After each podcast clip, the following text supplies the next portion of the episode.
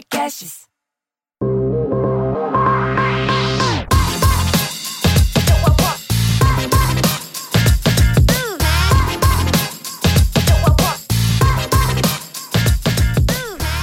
Olá, sejam bem-vindos ao Deep Growth, o podcast que aborda com profundidade o crescimento acelerado das empresas. Eu sou a Tayana Degmon e tenho aqui comigo o Gabriel Costa. Oi, Mineiro. Oi, Time. Oi, pessoal.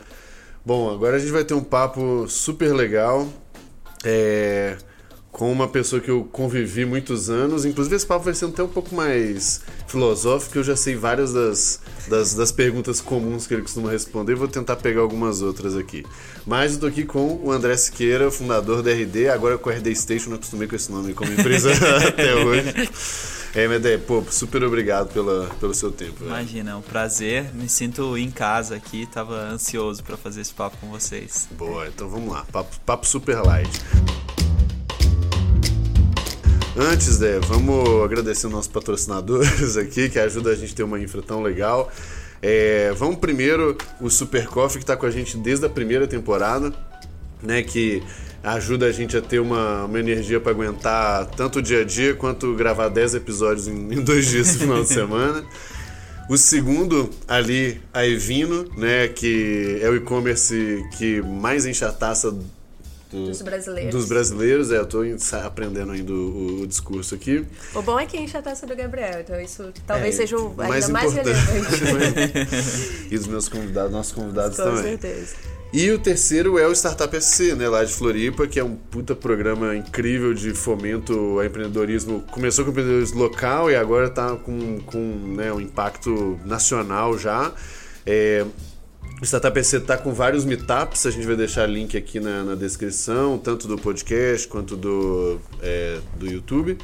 E que vai ter também o Startup SC Summit, mais informações também, porque ainda no momento da gravação não está nada oficial e publicado ainda. Mas quando sair o vídeo, certamente tem informação aqui na descrição, beleza? É, e quem quiser comprar também Super Coffee ou vinho Ah, na verdade. Evino, pode usar o cupom DG Podcast, de D de Deep Growth, né? DG Podcast, 15% para Super Coffee E e 10% 10% para Evino. Isso. E último agradecimento para nossa campanha de display que fica passando aqui, da, da Fala Criativa, que cedeu pra gente o escritório pra gente gravar.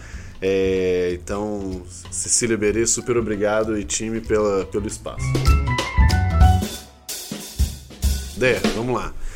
É, a gente trabalhou junto, acho que, sei lá, quase seis anos, né? Então, tem um tanto de- vou, vou tentar fugir da- da- das obviedades aí. E uma coisa que eu acho que eu nunca perguntei, na verdade, é, e que não sei se as pessoas sabem, o Dé entrou muito, muito cedo, né? Fundou a RD muito cedo. Quantos anos tinha? 21? Tinha 20 para 21, foi É. bem na, na virada ali. E, e putz, eu imagino que, né, dado o, o crescimento que o negócio teve, a proporção que o negócio tomou, tenha tido não só um desenvolvimento profissional, que isso eu vi e tal, mas com pessoal também, né? E, e assim, o que, que, que você acha que foi o aspecto, ou os aspectos que você mais evoluiu nessa jornada maluca aí da última década? É, E, e isso pra mim, sem dúvida, foi um dos fatores mais pesados e de fato pouca gente fala disso, mas eu acho que até mais do que o lado técnico, esse foi pra mim a, provavelmente a parte mais, mais difícil assim. É, Quando eu comecei, eu tinha 20 para 21. Os Tava na meus faculdade sócios, eu né? tava no meio da, da faculdade. É, os meus sócios, a maioria tinha 25, o Eric tinha 30. E, cara, são pessoas incríveis e, e fora da curva, assim. São pessoas muito boas. E eu me sentia tendo que entregar e acompanhar no nível deles com muito menos experiência, com muito menos vivências. Então foi um período de muita autocobrança, muito trabalho pesado. E, e aí, quando fala de aprendizados, eu vou falar de aprendizados que foram importantes para mim até antes e, e alguns depois. Antes, é, uma coisa que eu vejo muito comum na, na trajetória de pessoas que eu gosto e admiro é o esporte. E, e aí, pra gente que tem filho, eu, é uma preocupação. Eu adoraria que meu filho se envolvesse muito com algum esporte, porque traz um, um senso de crescimento, traz aprendizados que eu acho que são muito aplicáveis para as coisas que vão vir depois. É, eu, quando tinha 12, 13 anos, eu resolvi ser tenista numa cidade que não tinha uma quadra, uma cidade pequena do interior. Então, é, conheci um professor numa outra cidade que ficava. Era duas cidades de distância, eu tinha que pegar um ônibus é, na, na rodovia Dutra, descia no meio da Dutra, num hotel que tinha quadra, depois atravessava Nossa. a Dutra e, e, pegava o ônibus na, na, na rodovia. Quase foi atropelado várias é, vezes. E eu treinava três horas por dia, condições não muito adequadas ali. Não tinha nem raquete reserva, não tinha nada, não consegui viajar. Mas ali é, eu, tive uma, eu tive uma constatação muito importante que é eu não sou especial. É, não, tem, não tem como cortar caminho, você tem que ir lá e fazer, porque, sendo super sincero, escola para mim era fácil. Eu tirava ótimas notas sem ter que estudar muito. É, eu ganhei bolsa da, da, quinta oitava, depois ganhei de novo no, no ensino médio. Então, é, eu, parecia que tudo era fácil para mim. E quando eu cheguei ali no tênis, eu comecei super tarde, a molecada começa com Sim. 7, 8, eu comecei com 12, 13, eu tinha um gap ali e eu não era o cara mais talentoso, eu não era o cara que, que tinha toda a facilidade. Então, é tinha que ser trabalho também, duro. Né? É, e, e, e, nem sempre eu conseguia trabalhar duro, ou porque era difícil, ou porque eu não tinha, às vezes, a disciplina adequada mesmo de fazer uh, as coisas extra em, né, na minha casa, fazer o trabalho físico, fazer as outras coisas que eu, que eu tinha que fazer. E era nítido, assim, a relação causa e efeito. Eu estava treinando mais, eu estava me esforçando mais naturalmente eu performava melhor. Quando eu tinha uma queda de motivação, quando eu não estava mais tão engajado na causa, eu percebia que caía e os resultados vinham nos, nos, torneios, né? Era difícil eu ganhar alguma coisa por causa desse gap, eu peguei, mas, mas eu chegava num vice, chegava numa semi. É... E quando a coisa caía, eu perdia numa primeira rodada, numa segunda rodada, eu via que eu jogava abaixo. Esse aprendizado ele foi essencial já para eu entrar no vestibular, então, assim, eu já sabia, eu já entendi isso. E quando chegou no terceiro, eu falei, olha, o desafio aqui para eu entrar no vestibular de uma federal, de uma boa faculdade, ele é muito mais difícil do que eu tirar nota boa na escola, então eu preciso estudar e me dedicar mais. Então, terceiro ano eu levei, acho que foi o primeiro ano de escola que eu levei realmente Nossa. a sério e, e, e fiz direito e, e, passei super bem na, na, na UFSC, passei na GV, passei em algumas outras coisas direto. E logo quando a gente começou a RD, tinha muito desse senso também. Acho que é, a disciplina é, é você fazer o que tem que ser feito, né? É, acho que a gente muda de vida Sim, quando a gente, a gente deixa de fazer o que tem vontade e faz o que tem que ser feito. Acho que tudo, tudo, tudo é difícil, sempre vai ter um, uma relação causa e efeito, mas quando você entende e faz o que tem que fazer, e isso foi muito importante para mim nesse começo da RD, assim, foi uma carga eu não falo disso com, com orgulho ou achando que todo mundo tem que ser assim. Eu acho que tem muito do contexto, do momento. Uhum. Mas era muito pesado, era muito trabalho, era, na maioria das vezes, madruga dentro. Eu tinha problemas horríveis de insônia. Eu avacalhei absurdamente a faculdade. As minhas notas eram assim, o mínimo suficiente para passar. O, o, máximo de faltas era 25% de faltas. Eu era cravado em todas as matérias, 25% de faltas, mas para me dedicar a isso. E aí um, um, segundo aprendizado eu acho que veio com o tempo e demorou mais. É, mas é outro processo que, que eu recomendo para todo mundo, assim, eu, eu, gostaria de ter tido contato com isso antes, foi fazer psicanálise e, e entender algumas coisas mais profundas de mim. É, uma das coisas que aparece, por exemplo, pouca gente sabe disso, mas meu pai era uma, uma figura pública, meu pai era um político, foi, foi, prefeito, prefeito né? da, da, da minha cidade. E, e, já quando eu era muito pequeno, né? E, e, eu convivi com isso, que trouxe algumas lições valiosas, mas de certa forma até pesadas.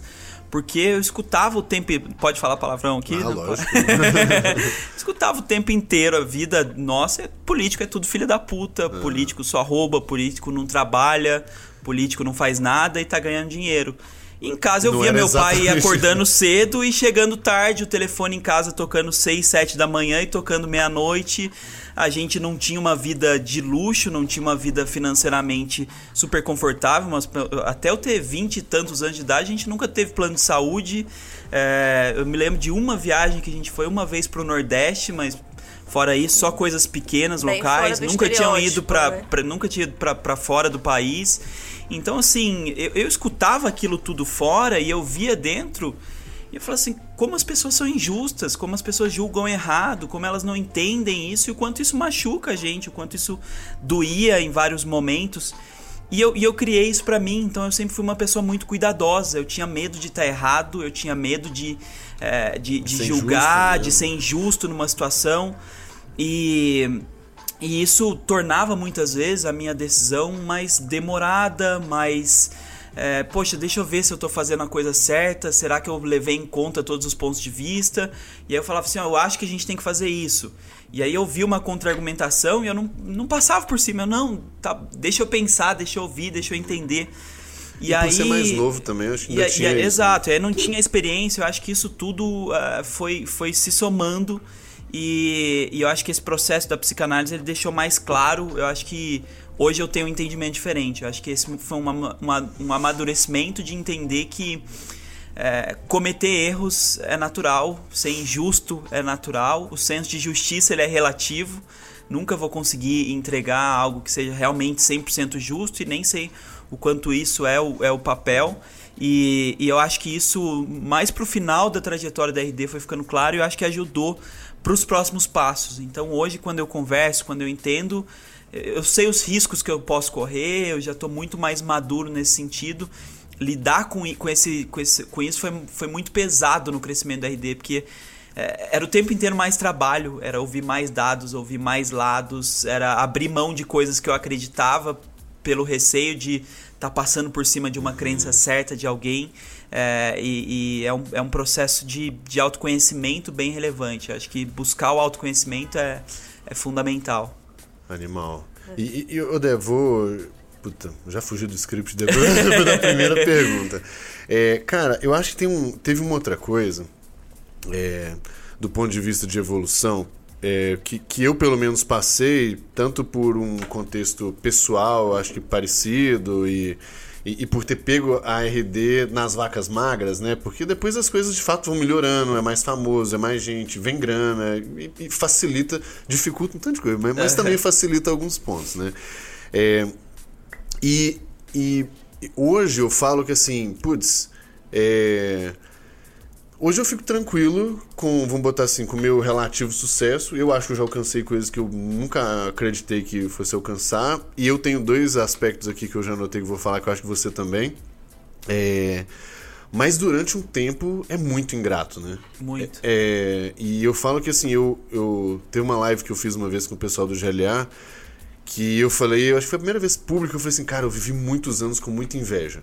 Muita inveja das pessoas que formaram comigo, estavam ganhando mais e tudo. E, e, tipo, você tendo que perseguir um sonho que, beleza, hoje, 10 anos depois, do caralho, para quem não sabe, a RD foi vendida para TOTOS, né, por 2 bi, animal, o André vai sempre bancar nosso churrasco agora.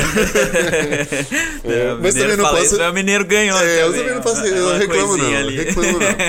É, mas assim, é, essa era uma pergunta assim sobre os primeiros anos e aí não só do ponto de vista de desenvolvimento, mas como que era um pouco também sobre essa resiliência mesmo, sabe? Ainda mais considerando as vacas magras. Porque hoje é show de bola olhar e, nossa, é bonito, mas e esse no início aí? É, especialmente porque podia não dar certo. Né? e aí você passou aquilo pra. Entre aspas, em teoria, toa, pra né? nada, à toa. Mas, é, assim, eu não tenho problema nenhum em assumir que um milhão de vezes eu pensei em desistir. Assim, um milhão de vezes eu chegava em casa com vontade de largar tudo e falar: olha, não não é para mim, não é isso. É. E, e, eu acho que é meio natural nessa, nessa montanha russa de, de sentimentos que é. Eu me assustava porque eu, eu nunca tive essa sensação com o Eric, né? O Eric. E eu não sei o quanto disso era uma imagem que ele, que ele tentava passar para nos vender, o quanto era dele, mas para mim sempre foi muito natural ter essa, essa oscilação. É, e aí eu acho que entram dois pontos, né? Um é desse da disciplina, é de entender que, beleza, isso é parte do caminho faz o que tem que ser feito, vai doer um pouquinho, mas é, só vai chegar lá, só tem chance de chegar lá se continuar atravessando. Eu não, não escutei até hoje uma, empre... uma história de empreendedorismo que foi tudo bola, lindo, né? maravilhoso né? o tempo inteiro. Se eu ouvir, eu desconfiaria seriamente. É...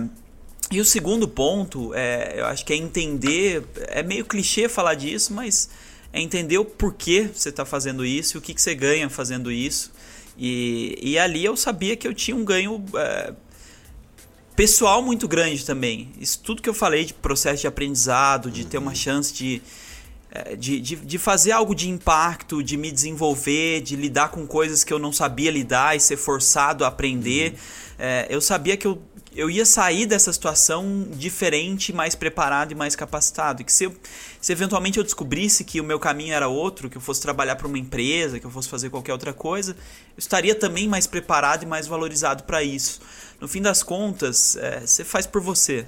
Uhum. Você faz por você. Eu acho que não é, é. só a, a, missão e a empresa é muito bacana, mas é, é para funcionar ela tem que estar tá alinhada com, com você, com o que você quer fazer. Eu me lembro do é, um pouquinho antes da gente começar a RD, eu fui passar um tempo tinha ido para fora, eu fui estudar inglês para negócios por, por três meses. E um dia eu fiz uma maluquice lá, eu sabia que o Seth Godin ia estar num teatro e eu fui no teatro para poder encontrar ele lá de algum jeito e conversar com ele. E aí ele foi super simpático, me recebeu, falou algumas coisas e eu, eu nessa época eu tinha 19 para 20, foi, foi um pouquinho antes de eu voltar uhum. pro, pro, pro Brasil e a gente começar. E eu falei assim, certo, eu tenho muita vontade de, de empreender. Eu acho que isso está na minha veia desde pequeno, uhum. tem uma Sua coisa familiar. Também, né? minha, minha, mãe, minha mãe sempre foi empreendedora. E, e, e, só que eu não sei qual que é o melhor momento, quanto que eu tenho que me preparar para isso, quanto que eu tenho que vivenciar em outras empresas, é melhor passar por uma grande, é melhor entrar numa outra pequena, é melhor já começar direto. Eu, cara, o que, que, que, que, você tem de risco hoje? Você, você tem uma família para bancar? Uhum. Você tem. Não, eu tenho. Tá ok. Meus pais me ajudam a bancar a casa, eu preciso de uma graninha pequena para bancar uhum. a, a, cerveja ali da. E da época de faculdade. espalhado no mundo não tá sabendo, por isso. Se, se, eu, tenho, se eu tinha, eu não sabia, nunca, nunca me avisaram. É, então meu, meu, meu risco era baixo. Ele falou assim, cara, vai e faz. O que de pior pode acontecer? Eu falei, ah, o que pior pode acontecer é eu ficar frustrado, porque investi um tempo, quebrei a cara e, e, e me senti incapaz. Ele falou, cara, no pior desses casos, se você quiser voltar para o mercado, eu tenho certeza que você vai voltar com uma experiência muito melhor, muito mais valiosa, e que vai te colocar muito na frente do que se você tivesse entrado direto. E eu acho que essa era um pouco da mentalidade que, que envolvia. Assim, eu estou crescendo, eu estou aprendendo, eu estou fazendo coisas legais. É, outra coisa que eu aprendi também com o tempo foi entender que quando as coisas estavam ficando ruins, eu tinha que criar a disciplina de gerar pequenas vitórias. Uhum. Eu tinha que fazer algumas coisas que eu sabia que eu fazia bem feito e que eu ia receber elogios e que eu ia ver impacto para para poder funcionar bem. Então, é besteira, mas mesmo depois que eu começo era muito mão na massa, bate escanteio, cabeceio, fazer muita coisa, depois a gente vai subindo e trabalhando mais a gestão, mais a estratégia, mas mesmo nesse período, às vezes quando as coisas estavam ruins, eu gostava de parar e escrever um, um post muito bacana, por exemplo, que eu sabia que esse post era uma coisa que eu faço bem e que quando ia pro ar as pessoas iam falar bem, eu, uhum. ou, ou, mesmo só de fazer, eu ia, quando eu termino eu, eu me sinto orgulhoso. orgulhoso né? uhum. Assim, poxa, escrevi, fiz algo legal. Então, colocar na minha rotina coisas que coisas extras, então o próprio tênis é uma coisa que eu fiquei muito tempo depois sem jogar e voltei num dia ruim, eu vou jogar e jogo bem, eu já mudo o meu, o meu humor, já mudo a minha mentalidade. Então, uhum. Então, é, incluir na rotina coisas que vão dar um sentimento de vitória é, é, é muito positivo para mim. É, Odé, acho que a gente está falando bastante desse assunto. Eu ainda queria aprofundar só num, num, detalhe, assim, que quando a gente olha em retrospecto, é mais fácil a gente racionalizar e ver tudo isso uhum. que aconteceu. E acho que só quem já passou por isso, né? Eu comecei super nova também, com 24 eu já tive um exit, com 30 eu era CEO contratado. Eu lembro de um dia que eu tava no carro, no Viva Voz, falando com a minha mãe chorando. Eu falei, mãe, é muito é muita coisa, né? uhum. né? Por que, que eu sou CEO de uma empresa com 30... É, é, apesar de ser uma empresa pequena, era... A carga emocional acho que é muito grande. Uhum. Então, eu queria entender, assim, na prática, como que você lidava com esses momentos que agora você fala assim, ah, era dolorido e tal, mas eu tinha disciplina. Cara, mas na hora que dói, tá doendo muito, uhum. né? A gente costuma se sentir muito sozinho. Então, você trouxe de volta o tênis. Teve outras coisas, você conversava, você tinha pessoas com quem você trocasse, você tinha é, sei lá, meditação, tinha qualquer outra coisa ou não realmente você não tinha como ah, eu tive períodos, tá? Eu tive oscilação, oscilações. Então, por exemplo, a meditação eu tive um período que em que eu comecei até coisa assim, eu sou Eu sou nascido na capital religiosa do Brasil, né? Eu sou nascido em Aparecida. Mas ainda assim eu tive uma fase que eu comecei a frequentar centro budista e trabalhar é, meditação é, mais forte. É, como, como caminho, assim. Eu acho que os meus amigos. É, os, os, outros co-founders muitas vezes foram pontos de, de apoio para mim importantes. É, a gente sempre teve uma relação próxima e de amizade. É, no caso, até surgiu de certa forma ali, a gente teve um combinado desde o começo que o Eric era o líder, o CEO, e os outros é, entrariam como diretores respondendo por, por áreas específicas.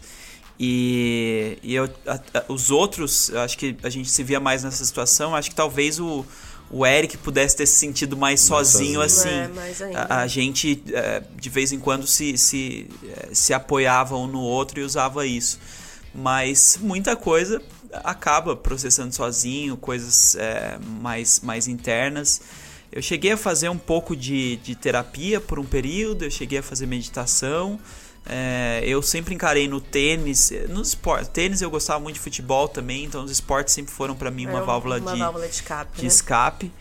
E, e eu tive um período, o Mineiro talvez lembre, que, que, que aí acho que pega mais é, o, um escape mais até irresponsável muitas vezes de, de, de álcool, de balada, de. Não lembro, desculpa.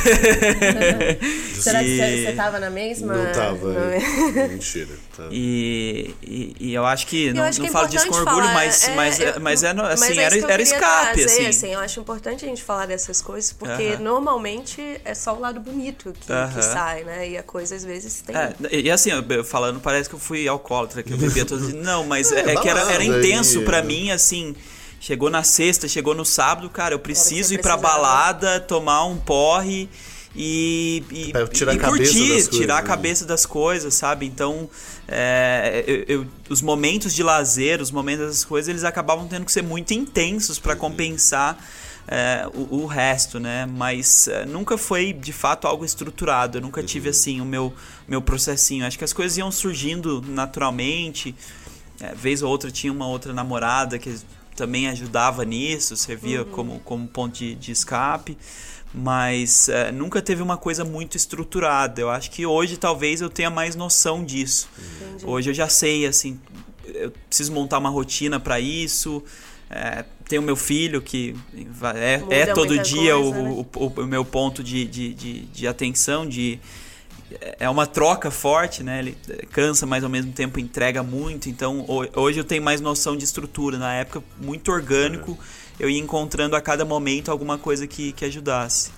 E, e dando... Só uma coisa, o meu irmão que era o, o, o companheiro, de balada. Ah, foi, só, que, só que o irmão dele era pontual. O irmão dele não morava lá, é, né? Então quando ia, eu tinha que levar ele pra, pra, pra, pra noite. Mas... E aí, assim, dando um zoom out, né, de você pra, pra organização, nesse sucesso da noite pro dia de 10 anos, o que, que você acha que foram momentos marcantes, assim, de não sei se de dificuldade, mas de superação para o negócio. Assim, você consegue ver caixinhas olhando para trás agora, cara, nesse momento aqui teve algo determinante que podia ter dado muito errado e deu muito certo? Alguma coisa que você possa contar nesse sentido?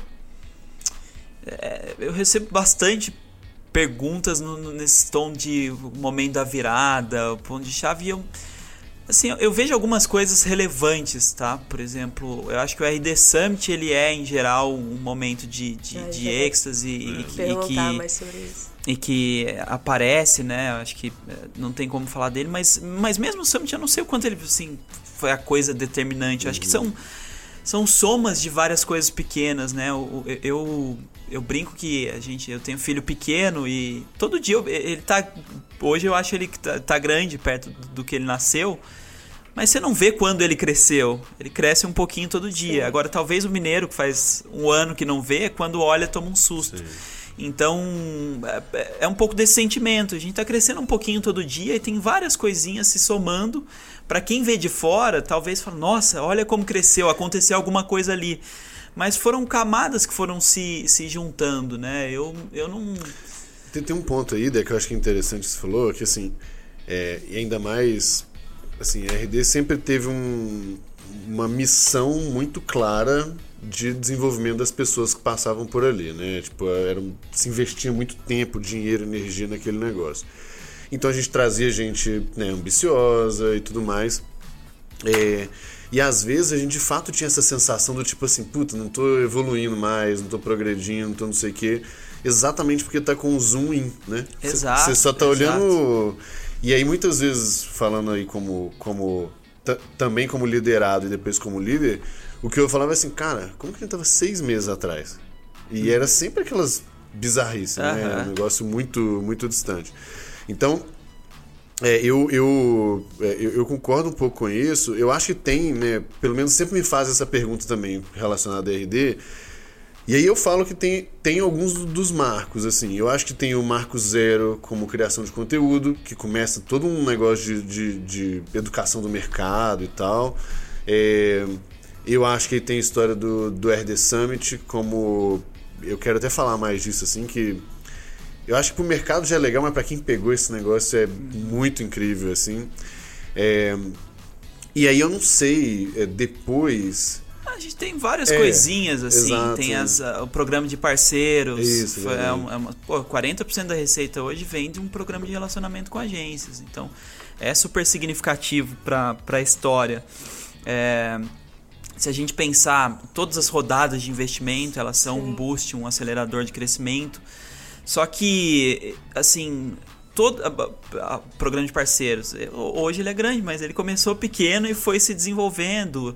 É, Eu não consigo imaginar que talvez, assim, tem um evento, tem uma coisa Ah, que é, sem coisa- ele a empresa não certeza não. teria não teria prosperado. Eu acho que são várias coisinhas que compuseram um, um- um todo que, que é mais forte. Mas tem, tem várias, várias Mas não milestones chegaram dessas. a ter nenhum momento, tipo, ah, a gente acha que vai quebrar, que o negócio Não, não. foi uma trajetória Não acho que teve assim. é, É, Eu acho que os, os, é, os, vamos botar, os riscos eram muito mais do. Como que nós vamos chegar naquele prometido ali do É. que eventualmente um. Na nossa cabeça, não sei se, se é até certo, mas pelo menos na minha cabeça, os desafios eram muito mais do tempo, em quanto tempo a gente vai chegar numa milestone, Do num porte se X, vai, do né? que se vai.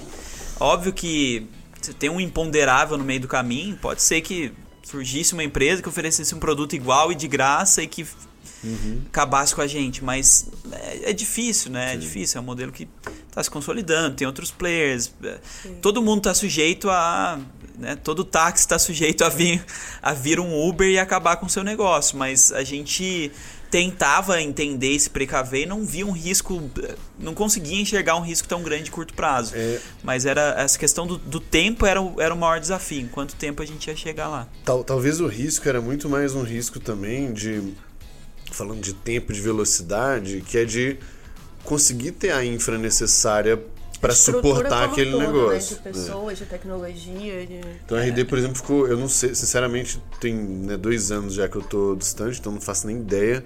Mas assim, pô, a gente é, travou uma batalha contra o Churn ali de, sei lá, quantos anos. Então o risco era muito mais assim da gente não conseguir fazer o nosso trabalho bem feito do que eventualmente um, um externo, né? A preocupação era mais isso. né? E, e tem muita coisa que você paga também por, por ser pioneiro, né? Então, Uhum. por exemplo, pegar essa linha de, de SaaS no Brasil. Quantos SaaS tinham no É, Brasil nesse período?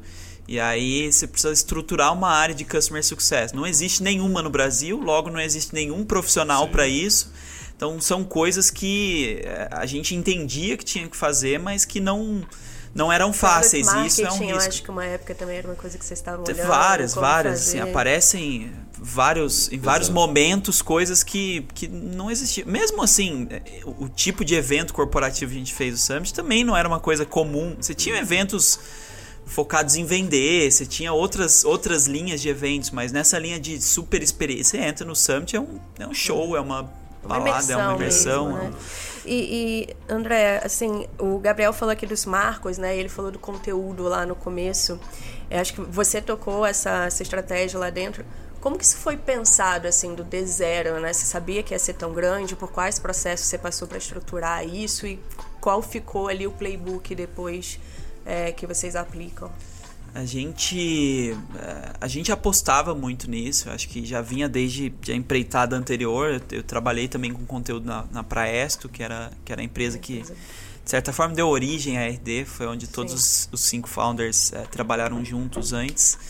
É, então a gente entendia que deveria, deveria investir pesado nisso, era uma coisa que é, eu era o principal responsável, mas o, o próprio Eric entrava uhum. bastante, escrevia bastante também.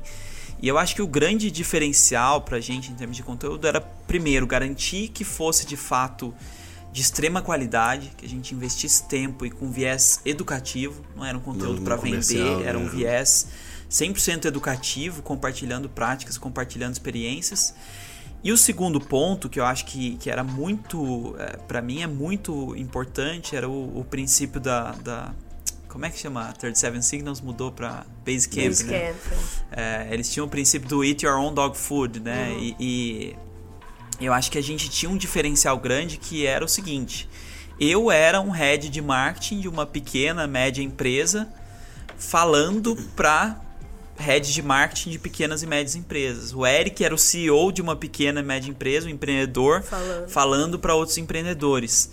E isso faz, fazia com que a gente tivesse um sentimento, um conhecimento, um domínio muito claro de quais são os desafios da persona, quais são as dores, quais são os problemas que ela vivencia, quais são os pontos que ela precisa resolver, quais são os caminhos para fazer isso. Então era muito diferente, é muito Até diferente. O jeito de escrever. O jeito de escrever, a linguagem, o, o que, que você coloca como problema. Então, é, quando eu falo assim, gente, você deve estar tá vivenciando um problema assim na sua aquisição de clientes. Uhum. Porque você estava é, passando Porque eu estou passando isso. por isso, assim. E aí a solução natural que a gente pensa é em resolver de tal forma. Deixa eu te contar, eu fiz isso e não funcionou por causa de A, B ou C.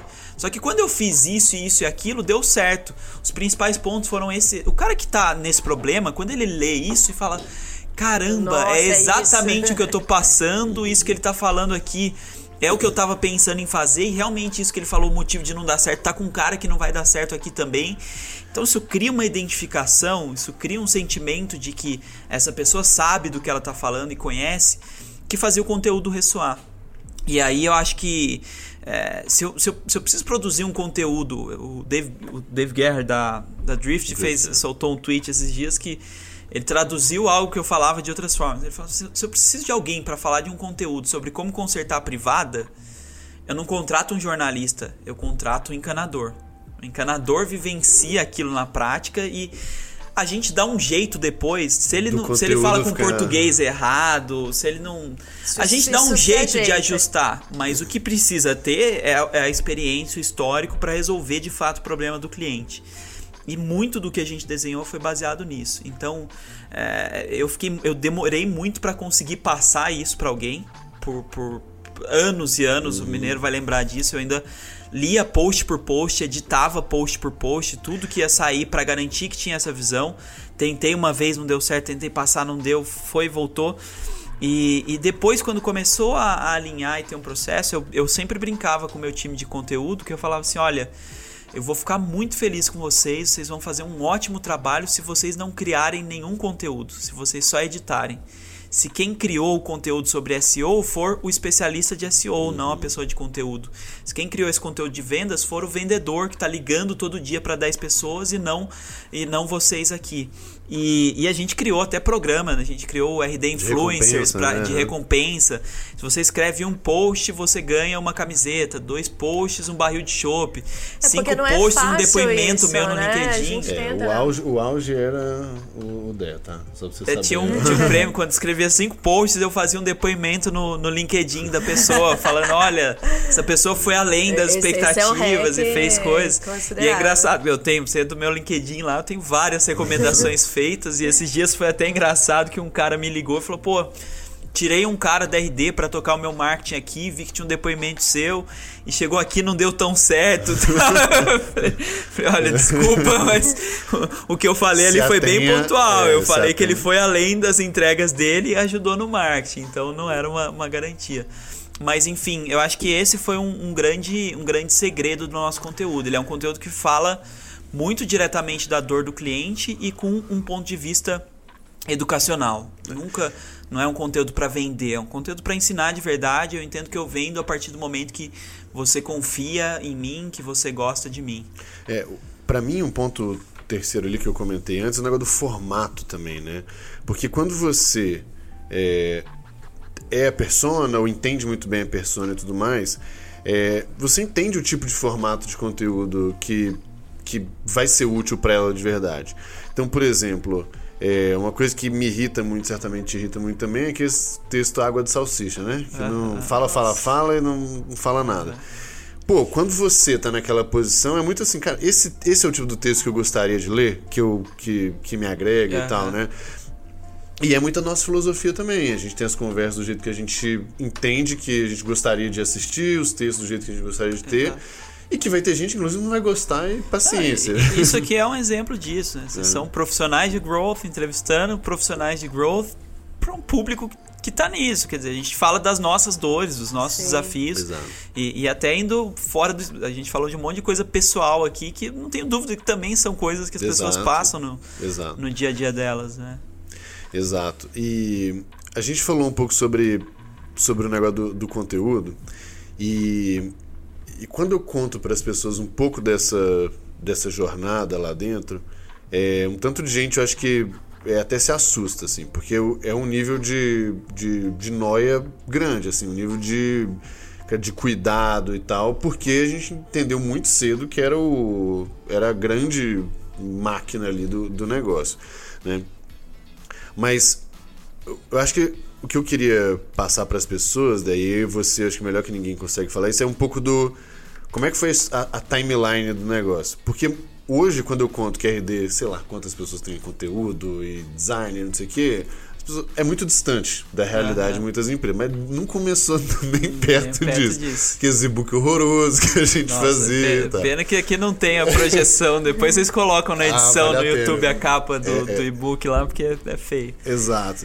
E eu, eu queria que você contasse um pouco dessa, dessa timeline, assim, sabe? Tipo, cara no início era eu e o Eric, a gente fazia assim assim, depois o negócio foi para cá e, e, um pouco da, dessa noção dos, dos recursos necessários, para as pessoas entenderem que nem começou é, incrível, mas que também o negócio tem que evoluir, não dá para continuar né? Se a gente quer crescer, a, é, tem que investir nessa estrutura também, né? Mas, mas, sabe que ainda hoje eu acho, é, óbvio, o time, a estrutura de marketing da RD é grande, mas a estrutura de conteúdo ela é enxuta. Hum. Tem, acho que, três pessoas trabalhando em conteúdo. É, não é um negócio é, super Eu quero dizer mais da produção do, é. de, de, conteúdo de um modo geral, é, que depende que tem os editores, que tem design. É, a, a, gente, nesse começo, era muito eu e o Eric. Talvez eu escrevesse dois, três por mês, artigos por mês. O Eric escreve um, dois. Uh, e um e-book, um, não e-book, um material rico por mês. Uhum. Né? Porque a gente fazia um e-book, às vezes um webinar. Um webinar. Checklist eu até acho que foi um pouquinho mais pra frente, quando a gente tinha que fazer muito e precisava encontrar os, os atalhos para fazer rápido. É, depois a gente trouxe uma, uma, A gente começou ali em virada de 2010 para 2011. Né? Eu acho que a primeira contratação que a gente fez de alguém de marketing, que foi a, a Michelle ah. Araújo, eu acho que foi 13, né? dezembro né? de 2012. É, foi na virada. No então, mês de 2013 assim, era eu e ela, né? É, foi muito tempo só com, só com isso, né? E mesmo quando ela entrou, ainda assim ela escrevia pouco no blog, ainda continuou muito parecido essa muito parecida essa estrutura. A gente foi olhando para outras coisas, então tinha social, tinha ela fazia também a origem dela na verdade era assessoria de imprensa, Sim. então ela fazia um pouco desse desse trabalho. É, com o tempo a gente foi percebendo que é, quanto eh, se a gente aumentasse o volume de produção, a gente aumentava os resultados, uhum. óbvio, mantendo um padrão de qualidade. Então a gente começou a ter que fazer mais. E aí ali em 2013, você entrou em 13, né, menino? Uhum, mês de 2013. De, foi um pouco depois que entrou a Nai? A Nai, é. E a Nayara... Max, que foi o primeiro designer. Que foi o primeiro designer, né? é. É, então, assim, até esse período era a gente fazendo gambiarra. Né? Era template ali de uhum. e-book, era coisa meia boca em termos de design, o, conte o, uhum, o, conteúdo o texto é em si, o conteúdo em geral bem, bem escrito. É, e aí nessa, nessa virada, quando a gente entendeu que precisava começar a escalar, Foi também um pouco depois de a gente receber o. Foi imediatamente, né? Quando a gente recebeu DGF, o, a primeira, né? é, a DGF. Você acho que foi logo depois da DGF, né? Eu- a gente eu tinha recebido um anjo antes que a Isso. gente. Me lembro que a gente recebeu o anjo e fez seis contratações, que foi quando a Isso. Michelle entrou, entrou a Nara, entrou. Quaresma. Quare- Tem uma tem É, alguns que estão lá até, até hoje, hoje, é. inclusive. Mas é, aí depois, é, ainda assim era um investimento pequeno, então não foi nada muito agressivo. Quando entrou na DGF em 2013, aí veio o Mineiro, a Nai logo depois, o designer, e aí essa, essa coisa começou a ganhar, ganhar um pouquinho mais de escopo. É, acho que no ano seguinte, 2014, foi quando veio o Flaub, não tenho certeza se foi Acho que 14 ou 15, é, 15. é. E ali foi quando de fato eu, eu saí Um- do, um da edição do blog, mesmo, ter é. um editor full time. E o Rica, ah, que Verdade, o Rica veio naquela leva né? também anterior. E o Rica tocava a produção de materiais ricos. Então a minha estrutura era um, um editor do blog e um produtor de materiais ricos. E aí era ah, pauleira, assim, era um material rico por semana no mínimo e blog post todo dia. Mas criado por- pelo cara de material rico, assim, o conteúdo ainda vinha de você. E- já Esse cara era um cara muito bom tecnicamente. Ele era um cara também. generalista, ele, ele entendia bem de SEO, de e-mail, de compra de mídia. É, aliás, se ele estiver nos assistindo, um abraço pra ele. ele. Adoro o Rick, falei com ele essa semana. E, e, e ele tinha capacidade técnica para para trazer, para escrever sobre isso. também. Então, eventualmente, ele acionava outras áreas, ele organizava um webinar sobre vendas e trazia o vendedor. É, Era obrigação dele ter alguma coisa, alguma oferta no ar E toda ele se semana. vire E aí pra- ele se Entendi. vira, algumas ele fazia por conta própria, algumas ele trazia outros. Aí começaram a inventar formas criativas, né? Faz o kit, que aí ele junta três, quatro materiais que, que já estão lá, aí faz um template, faz uma planilha, mas a gente começou a escalar a produção e isso. O Mineiro talvez se lembre, em 2014 ali, a gente teve um período em que entrou muita gente de vendas e marketing ficou Sim. meio deficitário, assim. A gente não investiu igual, não escalou igual. Começou a faltar lead. E, e quando isso acontece, eu brinco, a gente entra no ciclo da merda. Que falta lead, aí o vendedor pede o lead que tá imaturo, é. que qualquer coisa para ele não ficar sem trabalhar, aí a gente manda. Aí a taxa de Aí fechamento dele é mais baixa, ele trabalha puto. mais, fica mais cansado, fica pé da vida, não bate a meta dele, já entra no outro mês com baixa estima, reclamando de marketing. Os leads que talvez a gente tivesse para trabalhar e amadurecer, a gente já mandou prematuro e não tem. Você entra num ciclo sem fim. É, o que a gente saiu desse ciclo foi quando escalou essa produção de materiais e começou a bater meta de leads com 10, 20% acima do, Legal. do que precisava. É, é, é, é- é bem engraçado ir relembrando essa história aí, porque, porque é isso mesmo, né? E, e, e esse ciclo, cara, toda vez que tô conversando com empresa começa a falar de geração de lead, de vendas, eu falo, nossa, essa história, essa eu conheço. E é, e aí tem os dilemas, né, de volume e qualidade, é isso, aí você, pô, contrata cinco vendedores de uma vez e, pô, mas não dá pra simplesmente fazer assim e tal. Então, é, é isso. E aí eu, acho que o talvez o, ponto de virada da RD2, de, de- falando de conteúdo, né? Foi quando a gente começou a fazer vídeo, né? Também. Foi um negócio. Essa é a história boa de contar, né? O que, que te perguntaram uma vez, né? Sobre a qualidade do vídeo? Não sei Né? o que, que você. Perguntaram se, se, se os vídeos eram ruins de Ah, propósito. de pro- é porque a gente tinha. Boa O parte dos vídeos nossos era uma né? webcam que tinha alto foco, Era uma bosta. virava sozinha, se perdia completamente. E perguntaram se era de propósito, se era intencional pra prestar mais atenção gente, no que a gente tá falando e claro. tal. É, e e te mostrar que qualquer um podia fazer. Qualquer um né? podia fazer. enfim. Mas não, era só não ruim era mesmo. Pensado, tudo pensado. Não, era só ruim mesmo. é. Mas sim, a gente é, teve um período ali que começou, acho que especialmente depois que a gente mudou de sede, teve a nossa sede própria, ela já foi desenhada com, com estúdio, e aí a gente começou a comprar equipamentos. É, hoje tem um time de vídeo lá e que trabalha bastante coisa em, em termos de vídeo também. Acho que foi outro foi outra ajuda, mas ela é até menos performance, né? Não é, uma É. coisa tão fácil de medir, tão fácil de associar lead gen. É, porque ele, na verdade, eu acho que são várias coisas. É, começa social media e aí tem uma puxada disso. Aí simplesmente a qualidade das coisas melhora e. Concorrência, naturalmente, É. aumentando. Você, tem que encontrar coisas diferentes, o- precisa jogar é. por cima. E. É, e, e até interno, né? Tipo, a questão, várias questões de funcionários, nossos vídeos lá de fim de ano, não sei o que. Acho que tem vários impactos super intangíveis ali, mas que foram muito, muito importantes mesmo. Muito bom. E, gente, vocês estavam falando de RD Summit. Contem um pouquinho aí, vocês dois que pegaram mais do início, porque virou um negócio gigantesco mesmo, né? E que hoje, até dependendo do tipo de negócio que eu converso, eu falo como uma opção criar um evento desse, um- uma, uma coisa dessa magnitude. Não dá muito Com- trabalho. Faz não.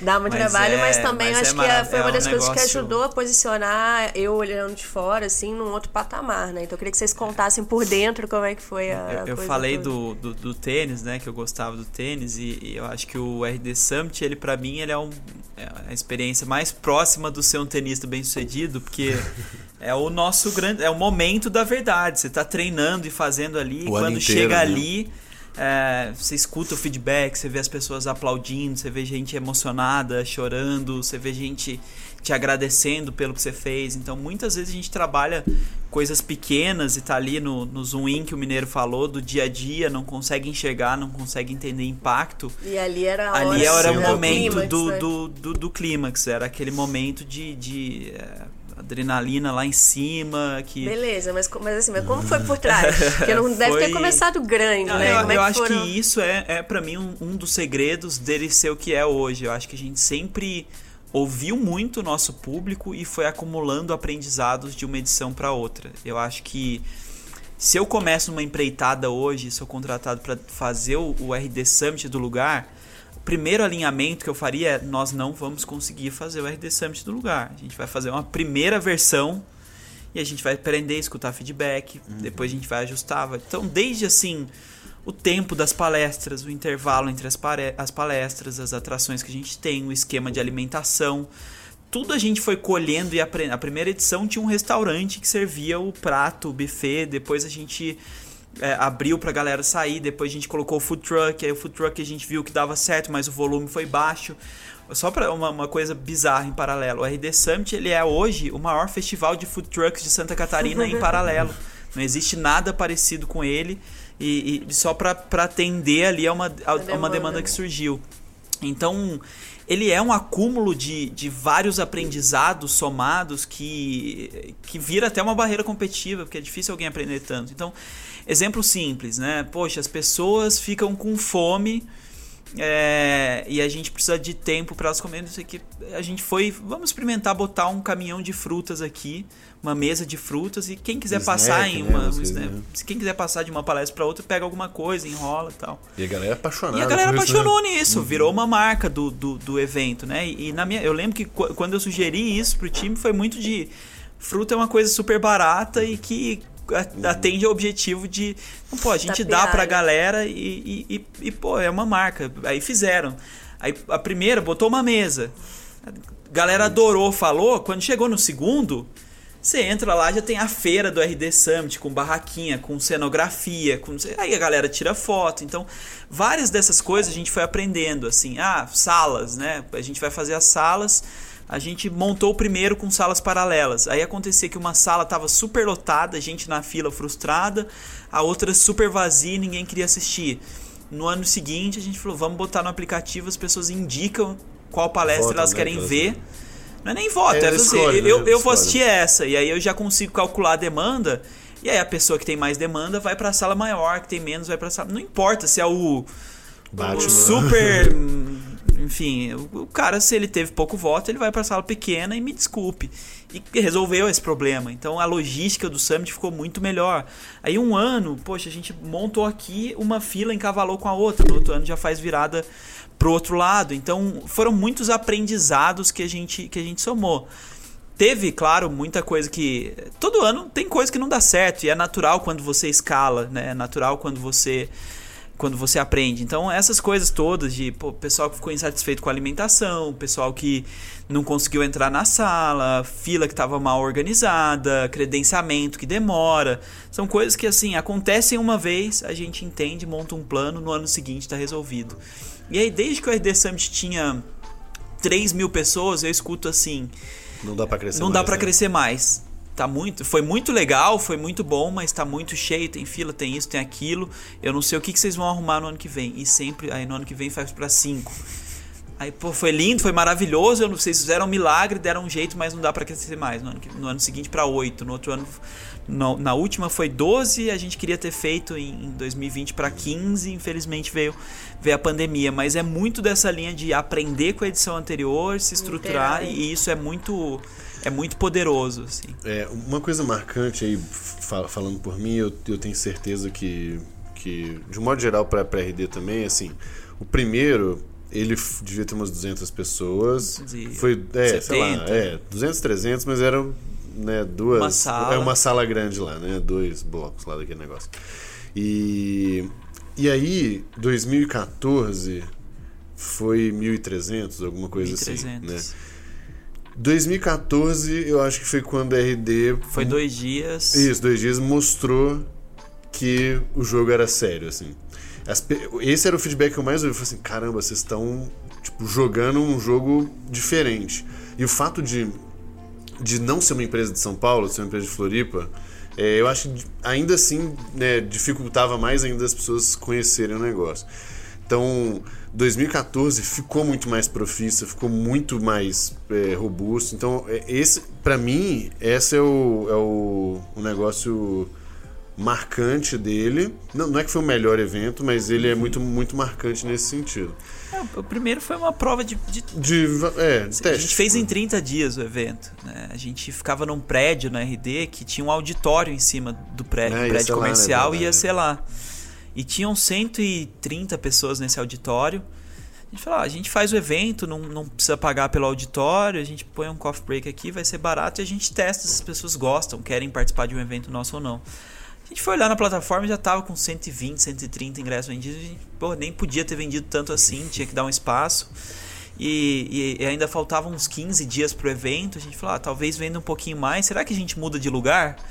A gente foi lá no, no centro de eventos e falou: quanto fica aqui uma sala? Pô, olhou o preço, ah, pô, vai doer um pouquinho, será que vai? Não vai? Então vai. E mudou o lugar, faltando 15 dias pro evento, então foi uma estrutura muito simples. As pessoas vieram e gostaram, tinham feedbacks, assim, ah, de manhã foi muito iniciante, de tarde foi muito avançado. É, a gente percebeu, foi aí que a gente entendeu que tinha que ter salas trilhas e trilhas diferentes. diferentes. Então, era sempre isso. A gente vai, faz uma experiência, aprende e, e, e evolui. Mas eu, a diferença de 13 para 14 foi, foi um, um grande, um grande salto. Apesar que eu acho que em todas eu vejo alguma coisa nessa linha. Eu vejo algum salto, alguma outra coisa que. É, é, é que é isso. Para mim, o, o 13 para 14 ele é essa diferença do teste para um evento mais consolidado. Uhum. Assim. E aí depois eu falo que a gente fala né, internamente que o Summit é a nossa Disney, né? Ah. Porque é o. Cara, é uma explosão. É muito doido, não dá para explicar. É, eu e o Dé, a gente morava perto, a gente ia junto, aí o Dé chegava lá, me dava carona, era 5 da manhã, o som estourando, os dois com Red Bull. estourando no Red virado. Bull, pilhado, coração acelerado. É, é, é muito difícil de, de, explicar. Cara, só. Ah, e duas curiosidades de, de Summit, né? Eu não sei qual foi, porque é muita coisa, mas ou o último, ou penúltimo, ou talvez esses dois, é, o, o Denis trouxe a uma das tendas do Rock in Rio, né? Sim, nos dois últimos. Os dois é últimos. uma tenda que só era usada no Brasil do Rock in Rio. Ela virou uma sala para duas mil pessoas de palestra. Então, a gente teve que é. construir uma estrutura externa porque Exato. não cabia mais no centro de eventos. E outra curiosidade é que tinha que trazer cadeira, levar cadeira de São Paulo para lá. É, né? não, não, tinha não cadeira tinha suficiente. suficiente. Santa Catarina. É, tipo, em uma empresa e tal. Ah, então. tem várias coisas é. malucas que, que acontecem nessa linha. Mas acho que, falando extra, assim, acho que dois pontos que, que são legais de falar do Summit uma preocupação extrema em conteúdo e conteúdo educativo. Perfeito, eu ia falar. Então, seguindo assim, a mesma lógica. Seguindo a mesma lógica do que a gente faz no blog, assim, é um evento que se você usa uma ferramenta concorrente, você querer, ia gostar de ir. Não é para falar da RD, sim, não sim. tem DRD e nem de ninguém, nem dos patrocinadores. Então, são brigas homéricas que eu tinha com o time comercial, por exemplo, que eles hum. vendiam um, um stand e a empresa falou assim: ah, mas a gente só quer se tiver uma palestra, ou a gente queria muito uma palestra. Você quer uma palestra? Candidata, manda lá para um processo de curadoria que é completamente coisa, independente né? do comercial. Pode ser que seja aprovado ou não, se for algo de valor para o público. Então, a gente via muito nos eventos corporativos até então uma pegada bem comercial. Sim, sim. Já participei vários que eram. Não é uma palestra, é um pitch, né? A pessoa está ali vendendo o produto. Então, essa preocupação ela foi muito grande. Todos os anos a gente faz uma pesquisa, avalia palestrante por palestrante. Quem tirou nota baixa não entra de novo. Sim. Isso é uma discussão que já me rendeu boas dores de cabeça com vários amigos nossos de, de é, é mercado. Muito, gente, é. Tem muita gente que é muito boa, mas que eventualmente quando sobe não no palco não, não, não foi bacana, passar, não consegue né? passar. E, e a gente é muito crítico com isso. Só vai, só volta quem tirou nota muito boa não tem viés comercial. Acho que esse foi um ponto muito fundamental. E o segundo foi entender que o evento é muito. O conteúdo tem que ser incrível e é muito bom e a gente olha para isso. Mas o conteúdo é muito mais. O evento é muito mais do que conteúdo. É uma experiência. Tem muita coisa de entretenimento, tem muita coisa de encantamento. As pessoas vivem ali experiências inesquecíveis desde espaços instagramáveis, desde um happy hour em que elas conhecem gente bacana, é, desde bons shows, no último a gente teve Skank, é, então assim, as pessoas saem dali com um sentimento é inesquecível. Eu passo mesmo, o ano inteiro. Né? Se eu abrir agora, é muito provável que tenha alguém me marcando no Instagram ou algum negócio, post de alguém fazendo um um TBT, TBT de assim, o evento que mudou minha vida, o evento que mudou a forma como eu olho para minha carreira, o evento que eu morro de saudade, que eu tenho carinho, histórias até malucas de o evento que eu conheci a minha esposa e esses, esses foi ano passado ou retrasado anunciaram lá que descobriram o primeiro filho do RD Summit, uma, um casal que se conheceu, que casou e teve um, e teve um filho. Então tem histórias muito marcantes, isso é muito muito legal. É, duas curiosidades né, nesse, nesse sentido. É, eu, gente, assim, esse podcast é diferente porque, como eu sei várias uhum. coisas também, acho que não, eu não quero deixar de, de, de, trazer, né?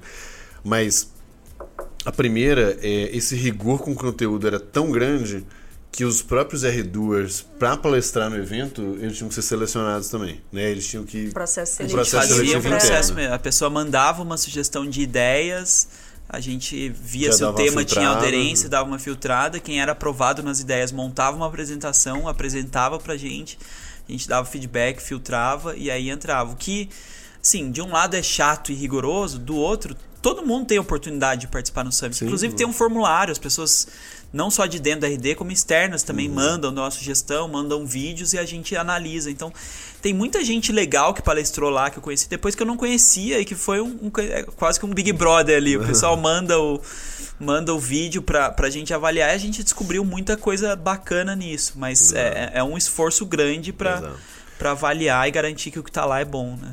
É, e, e assim, o negócio RD no mês do Summit é um vira outra coisa, assim, né? É, é uma maluquice o, o negócio. A, a, segunda curiosidade é que essa história da experiência, ela não é só para quem está participando, é para os funcionários também, porque várias coisas o time de eventos não conta para ninguém, né? Então, tipo, a Gretchen aparecer lá no meio do ninguém sabia desse, desse negócio. É, Inclusive, é, para mim, muito, tinha coisas que eles faziam surpresa para mim, desde, é, mesmo quando eu tava como, como CMO, assim, a gente acertava o budget, acertava as coisas. Eu sempre me envolvi muito nessa questão da, da agenda do conteúdo, mas, por exemplo, ano, no, no, no, último ano que teve, 2019, eles não me contaram que era Skank. Tem um ah, é show verdade, incrível e não contaram. Ninguém da RD sabia, só o time de eventos. Exato. É, até, até isso gera esse negócio nos, nos funcionários também. Vamos eu tenho, ah. uma, eu tenho uma pergunta ainda que, então eu, vai, que eu queria aí, fazer. Que eu é, Dé, eu sei que você escreveu um livro sobre growth, né? Que ainda vai Conta levar um com a sua ilustre participação. Pois é, é, que deve sair talvez julho, agosto, a gente ainda não sabe exatamente. É, mas eu queria te perguntar é, como você me entrevistou, imagino que você deva ter entrevistado várias pessoas. Então, assim, além da uhum. sua experiência ali, deve ter uma série de experiências super ricas. O que, que você viu, assim, de. Se tiver como resumir uma linha mestra, uma coisa que você fala assim, cara, isso aqui faz diferença para todo mundo. Sei lá, é a forma de pensar, é a disrupção. É... Você consegue identificar alguma coisa que seja um ponto em comum, pelo menos entre várias das empresas que estão ali, vários dos cases, ou é realmente muito específico de cada caso? Eu acho que o, o, o ponto em comum, é, eu acho que ele é a linha mestra do, do livro, é a minha crença do livro, na verdade, que é entender que é, esse processo de aquisição de clientes, ele não existe, não vai existir um playbook pronto e que serve para todo mundo. Ele está muito relacionado à sua capacidade de entender o seu cliente e de usar canais em cima disso. Né? Então, é, quando a gente falou com, contigo, quando eu falei contigo, a gente pegou o ângulo de mídia offline para o é. contexto de uma startup que, assim, certamente não, é não tá no né? contexto de uma startup isso, mas a, a, partir de um entendimento que você teve do seu cliente, de qual mensagem você precisava passar e como você precisava influenciar ele, surgiu essa linha como alternativa, né? E, e, e aí eu sempre tento pegar um pouco desses, desses ângulos que às vezes não são óbvios, né? Então, por exemplo, é, um, uma linha que eu coloquei lá, é, dando a linha, a linha mestre do livro, eu falo de canais de aquisição, só que eu mudo um pouquinho do ângulo tradicional. A gente, quando escuta, vê os materiais gringos, quando a gente vê as coisas, ou até próprio Traction. Aliás, o livro tem uma pegada parecida com Traction uhum. em certos aspectos, de apresentar vários canais. Só que normalmente a gente apresenta canais como se o canal ele resolvesse tudo. Como se assim, ah, eu vou fazer isso. E, e não, eu encaro que fazer uma venda, fazer uma aquisição é quase que um time de futebol para fazer um gol. É, beleza, o objetivo é fazer o gol, mas não é todo mundo que está em campo que, que tá buscando fazer gol. O goleiro tá, tá, tá lá para defender. Uhum. O zagueiro tá lá para roubar a bola. O meio-campo tá lá para armar a jogada. Quem tá ali fazer o gol é, é o centroavante. Então eu tenho canal, por exemplo, o RD Summit. O RD Summit não é um canal de aquisição Sim. propriamente, porque não é um canal de venda, mas ele é um canal importante de relacionamento. Ele ajuda no momento de jornada também. e sustenta outros. Então, é, ele parte. O, o, livro traz muito esse entendimento de que a gente precisa entender o que, que chama a atenção de um cliente, traz ele para nós, o que, que faz com que ele é, esteja disposto a se relacionar com a gente, o que, que faz ele comprar. E aí, como eu posso usar diferentes táticas e técnicas para compor um, um, caminho e um mix ideal. O que para mim essas empresas fazem muito bem é isso, é, é entender o cliente e mix ideal um para cada etapa que elas estão. Para cada etapa né? que elas estão, exato. Muito. Exato. Então, é, eu acho que essa essa flexibilidade. Eu ia falar do, do da Amaro, por exemplo.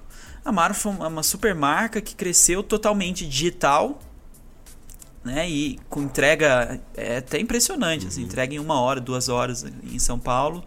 É, e, e eles criaram, shops, depois de um né? tempo, os guide shops. Não era inicial isso, mas por quê? Porque veio de um entendimento de que da tem dor. clientes que iniciam a compra passeando no shopping, tem gente que se sente desconfortável de comprar online e passa. Uhum. Então a gente vê contextos de que ah, não é porque é mais moderno ou menos moderno, é o que, que, que seu cliente precisa, Exato. por onde ele passa, como ele compra entender isso e dar a ferramenta e chegar nele da forma certa é o que é o que os cases ali têm, têm em comum. Muito show, tô ansiosa. Quando, quando ah, sair, você avisa pra, pra, gente, pra, não, pra gente Com certeza eu vou mandar uma, uma pra cada aqui. Boa, show de bola. O Dê, pra gente. Nós vamos gastar um pouquinho mais de tempo, mas tudo bem, vai. espero que esteja tudo bem. é, não, mas é uma, é uma pergunta ali, uma ou duas perguntas de um tema só. É, que a gente, eu, a gente bateu esse papo com o Cláudio, né, o Semodor de Pés na temporada anterior, e teve um feedback super legal. E entra naquela linha de poucas pessoas falando, né?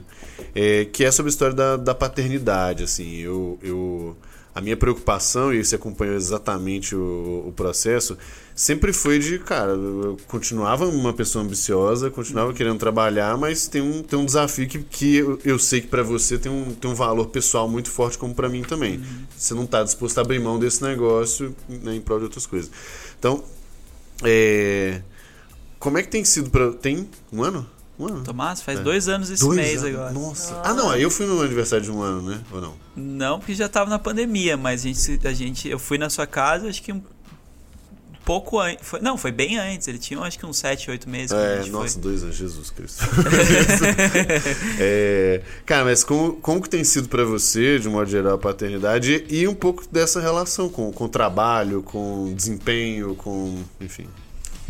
Cara, é, paternidade, de modo geral, é, é muito difícil explicar para quem não viveu. Acho que as, as, as, pessoas. É muito tangível as coisas difíceis da paternidade, as coisas ruins. Todo mundo sabe o que é não dormir direito, todo mundo sabe o que é não conseguir fazer o que você quer fazer, Hum. porque você precisa se dedicar para alguém, né? a imprevisibilidade, enfim, é 100%. Demanda 100% do tempo, se não sou eu, é alguém e eu tenho que me preocupar também com quem é, eu tenho que alinhar, enfim. Então, é, o, o- o- lado difícil ele é, ele é muito fácil de entender. Não é fácil de entender o, o, o lado positivo, a, a sensação que é, a, a alegria que é, o prazer que é fazer coisas simples, fazer coisas pequenas e, e o quanto isso motiva a gente. Acho que eh, até tem um, um viés de, de possível impacto negativo no trabalho, que você tem menos horas, mas ele é contrabalanceado com um viés muito positivo também, que é eu quero ser uma pessoa melhor pro meu filho, eu quero que ele sinta orgulho das coisas que eu faço, do impacto que eu, que eu causo na vida das pessoas. E, e isso é um impulsionador pro trabalho. Isso me, me dá vontade de ser alguém mais incrível para que, ele, que ele me admire. E mais do que isso, vira um exercício de foco. Assim, o que acontece na minha vida hoje é. O trabalho é uma caixa. E é uma caixa com tempo limitado. Eu tenho que escolher o que, que eu vou fazer dessa caixa. E isso é muito diferente do meu período É, que você tava contando lá inicial. no Eu, eu até assim, eu não me senti uma pessoa super produtiva lá atrás. Ganhava Porque volume, eu não né? precisava, eu ganhava em volume. Eu começava a trabalhar, eu não, não gostava de acordar muito cedo, começava 9, 9 e meia. É, mas eu ia. Eu ficava com frequência na RD até 9, 10, vinha pra casa, comia alguma coisa e continuava até uma, duas, três. E tava tudo bem pra mim. É, hoje eu sei que eu não, não tenho mais essa alternativa. Até posso, se ele quiser dormir, eu, eu volto. Mas eu também já sei que eu não sou super-herói, que eu não sou de aço, que se eu dormir pouco eu vou estar cansado, eu vou estar desgastado, eu não vou conseguir dar atenção na qualidade que ele merece, eu não vou conseguir tomar as melhores decisões depois. Então, eu entendo que o meu escopo de trabalho é limitado. Isso me força a escolher melhor o que, que eu devo fazer e o que, que eu devo passar para outros. Então, é, no fim das contas, é um exercício de, de, de priorização. É, vira o jogador de, de futebol que está em vias de aposentar ali, né? Os caras do futebol brincam que depois descobrem os atalhos e quem corre é a bola, não é mais o jogador que corre. Então, para mim é muito assim de como eu dou direcionamento, de como eu olho pro time, de como eu sei o que tá acontecendo e dou os inputs, mas é, eu sei que eu não sou o cara que ganha nas em volume de horas mais. E, e- e isso, assim, qualquer coisa que eu for entrar e qualquer coisa que eu for discutir já é pré-negociado. Assim. Cara, eu não vou ser o cara das horas, eu não vou ser o cara que é, vai ficar até tarde, que vai ficar no fim de semana. é, minha família é o que eu tenho de mais importante. Quando bateu o. Quando veio o nascimento do Tomás, quase que ao mesmo tempo a gente descobriu que meu pai estava doente, estava com câncer e. E, e, e tá num tratamento, tá, tá andando, mas eu morei muitos anos muito longe, morei em Floripa, voltava pouco. Hoje eu tô pertinho, então assim, eu não abro coisas, mão né? de estar de tá com a minha família hoje, de estar com as pessoas. E isso é combinado e ainda assim eu entendo que eu gero meu impacto, eu entendo meu valor, priorizando a coisa certa. Massa. Sa- Sabe o que é um, um indicador que eu tenho dessa história do, do cansaço, assim? É, eu acho de todas é a que mais me incomoda e por isso eu tomo mais cuidado. Que aí eu começo a ficar irritado, no- normal, todo mundo fica, só que eu fico irritado com eles, né? E eles têm a menor culpa da, da- da minha desorganização ou das ambições tudo mais. Então, hoje, o, o meu maior indicador que, que tá desbalanceado, porque assim, você continua trabalhando muito, a gente trabalha muito, beleza. Mas passou de um ponto onde meio que eu tô desnecessariamente irritado, eu falo assim, putz, velho, cruzei uma linha que tem nada a ver com a história, sabe? É, não, não só com eles, mas especialmente também com a, com a esposa. né? Acho que é, é outro contexto que às vezes a gente. É, é perigoso atropelar isso, né? Exato. Entender que tem uma demanda ali também, que precisa de carinho, precisa de cuidado, não pode se sentir sozinha na missão. Então, É que esse, concordo 100%, é que ainda dá pra explicar. Não que é bom, mas dá pra explicar. é, as crianças não dá pra explicar. Tipo, tá cagando pro que, pro que, É. que né, aquilo ali não é tão importante assim pra ela. O seu cargo pra ela não faz a menor diferença, Aham. né? O trabalho, o impacto sim, mas o resto não. E é, é interessante pensar isso, assim, né? A gente acaba sendo muito drivado por uma coisa e, e não faz a menor diferença.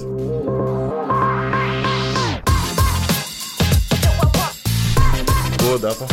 Dá. mais uma horinha também. Ficaria tranquilo. Porra. Não, mas vamos. Bom, hoje é sábado e aí o Deto em família, né? Então É. tem, tem que. Vamos respeitar o horário dele aqui. Tá. Cara, último. Última pergunta super rápida que a gente termina todos da mesma forma é são três recomendações de um modo geral e aí pode ser de conteúdo, aí pode ser artigo, gente pra seguir, Livro. é, livro, tanto faz. Vamos começar do seu livro, já é, tem o meu nome? livro, meu livro. É, Vocês podem falar, né? Pode. Não, pode falar, pode falar. Ele vai chamar A Máquina de Aquisição de Clientes. Ele tem um subtítulo que é mais longo, que eu não, que eu não vou lembrar certinho. A gente definiu faz duas semanas. Mas era algo numa linha de o guia do crescimento explosivo, usando marketing e vendas, alguma coisa nessa, Essa pegada. nessa pegada. É, então vai sair em julho, agosto. É, anunciarei quem quiser me acompanhar em Instagram, Twitter, LinkedIn, etc. Qual que é o seu Instagram? É, André GC Siqueira, em André todos os canais. Colocaremos aqui. né? Então, é, acho que vai ser uma, uma boa indicação. Ele tem um misto ali, ele tem várias coisas. Eu, eu gosto de ler, eu sempre fui um cara que gostei muito de ler, e ele tem aspectos que são parecidos com Traction, ele tem aspectos parecidos com Hacking the Growth, ele tem algumas, algumas bases em comum, mas trazendo muito desse, desse olhar das vivências que eu tive na RD, dessas empresas brasileiras fazendo, fazendo acontecer também. É, então, acho que esse fica como, como indicação de, de livro.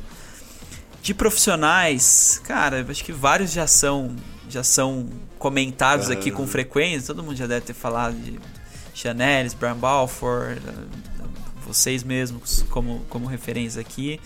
É, tem um cara é, gringo que eu acho que ele é menos mainstream, mas o Dave Guerra da, da Ah, Drift do é um cara que eu acho que ele é pouco falado perto do conteúdo dele. Eu acho que ele tem um conteúdo muito bom, muito Ele legal. tem um, um planinho pago, né? Que é tipo É 10 o dólares no é Patreon. 10 dólares né? por mês e, e você acessa várias coisas, mas ele tem também o podcast dele, Sim. ele escreveu já muita coisa bacana. Eu falo Drift, ele não é mais Drift, é ele mais saiu da Drift, Drift e foi pra Privy, que é um, é um app do, do Shopify.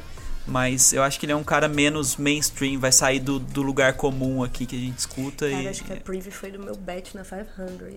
Tipo, muito tempo é, acho que agora estão tão, tão indo Tão bem, bem, deu uma né? engrenada, né? Shopify foi se ele um- foi pra lá, acho é. que vai ser. É. Você deve estar bem, né, agora? mas acho que é um, é um caso menos, menos comum. E você pediu um livro, uma pessoa. tanto faz. não, na tanto verdade. faz. É Tá. conteúdo que você acha relevante, assim. E o livro não necessariamente também, o conteúdo não necessariamente precisa ser de growth, de marketing, mas é algo que você acha que contribui. Cara, uma, uma coisa que, que eu acho que eu fiz que é pouco falado também, que eu acho que foi life changing pra mim, o Mineiro talvez tenha sido o curso do crescimento. Ah, é verdade. É uma coisa que pouca gente fala, não é muito mainstream, não é hype, hype, né? ninguém fala dele direito, mas o, o Líder do Futuro, que é um curso da crescimento, em que fala É sobre verdade. Liderança, nossa, ele. Eu a acho gente que fez tem aquele um, primeiro é, junto, né? o O. do, do- o imersão o lá pra, em Imersão, company da RD e eu acho que ele foi um que me Mexeu mudou- mexeu comigo assim mudou mudou minha perspectiva de, de meu papel assim eu não vejo ninguém falando dele Muito legal. Cara, obrigado demais Valeu, aí pelo prazerzão. tempo, pelo papo. Ah, na verdade vamos fazer uma coisa. Fica quando lançar o livro, vamos fazer um videozinho no YouTube também. A gente faz um bate-papo sobre ele. sobre ele, é, né? acho que pode, Pode ser ser. legal. bora legal Boa. Vou, vou, vou deixar a lição de casa vou mandar pra vocês vão ter que ler dar um feedback e aí a gente discute em cima dele Combinado. Valeu. André, super obrigada. valeu pessoal um prazerzão Tchau, tchau. Valeu.